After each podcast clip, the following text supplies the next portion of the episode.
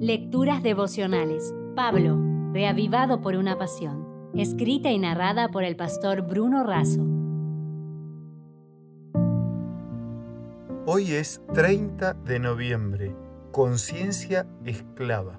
En Hebreos 6.1 leemos, Por tanto, dejando ya los rudimentos de la doctrina de Cristo, vamos adelante a la perfección no echando otra vez el fundamento del arrepentimiento de obras muertas de la fe en Dios.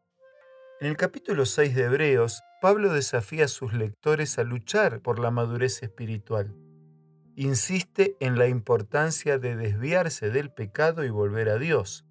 Enfatiza la importancia del bautismo, de la imposición de manos, de la resurrección y del juicio, y hace un fuerte llamamiento a seguir adelante fielmente. Esto muestra que vivir el cristianismo tiene que ver con la actuación de Cristo en nosotros y que eso se evidencia en una vida enfocada en la voluntad del Padre. Pablo expone una preocupación muy seria. Él se refiere a aquellos que probaron el don celestial, que compartieron el Espíritu Santo y probaron la palabra de Dios y después de experimentar esto volvieron la espalda a Dios. El apóstol usa una ilustración para eso. Cuando la tierra es fructífera, es bendecida, pero cuando la tierra es infructuosa, es maldita. El capítulo termina hablando de promesa. El mismo Dios que prometió bendecir a Abraham y lo hizo, promete bendecirnos también a nosotros y lo hará. ¿Y por qué el Padre puede bendecirnos? A causa del sacerdocio del Salvador Jesucristo.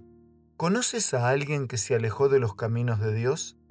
¿Tienes un familiar cercano cuya fe en Dios se ha enfriado totalmente o que todavía no conoce al Señor y su mensaje? La promesa de Dios es clara. Su palabra todavía está actuando en el corazón de esa persona. Por eso, continúa intercediendo en oración por ella, pues Dios está actuando. Aun cuando todo parece en silencio, Dios está trabajando. El pastor Samuel Arce estaba con un proyecto de evangelismo en el norte del Paraguay. Cierta noche hubo un corte de energía eléctrica en toda la ciudad por causa de una tormenta. Oraron para que la energía pudiera restablecerse, pero llegó la hora de empezar y todo estaba a oscuras. Mientras tanto, el templo estaba lleno de personas sedientas del mensaje. Entonces, colocaron el auto en dirección al pasillo central de la iglesia con las luces encendidas. Así, la predicación siguió adelante y siete personas fueron bautizadas gracias a Dios. Amigo, tal vez tu vida esté a oscuras. Sea cual sea tu situación, hay una poderosa luz que viene del cielo.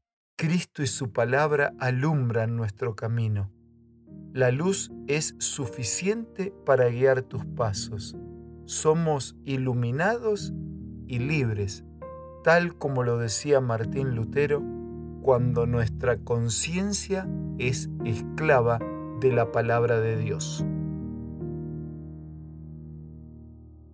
Si desea obtener más materiales como este, ingrese a editorialaces.com.